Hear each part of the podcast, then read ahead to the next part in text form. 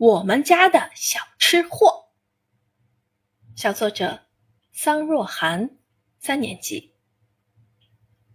我弟弟今年四岁，别看他年纪小，胃口大的可不得了，一顿可以干掉一碗米饭、一个大鸡腿儿、半盘青菜。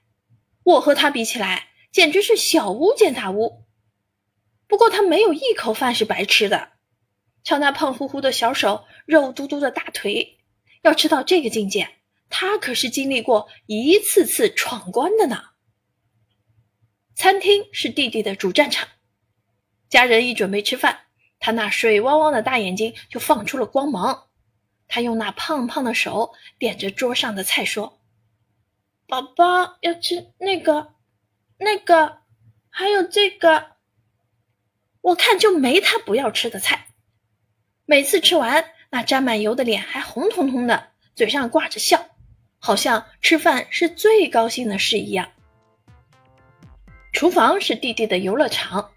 每次一吃完饭，这个小吃货就会溜到厨房，从左边的零食柜翻到右边的饮料柜，然后再抱着一大堆零食，蹑手蹑脚地躲到妈妈看不到的小角落，大口大口的暴风式吸入。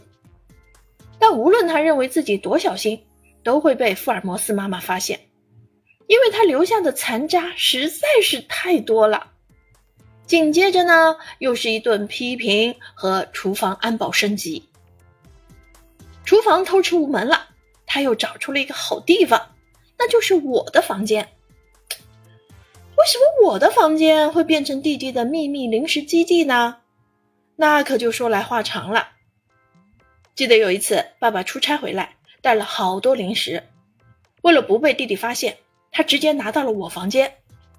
可不知什么时候又被这个小吃货给发现了，他就开始在我面前卖萌讨好。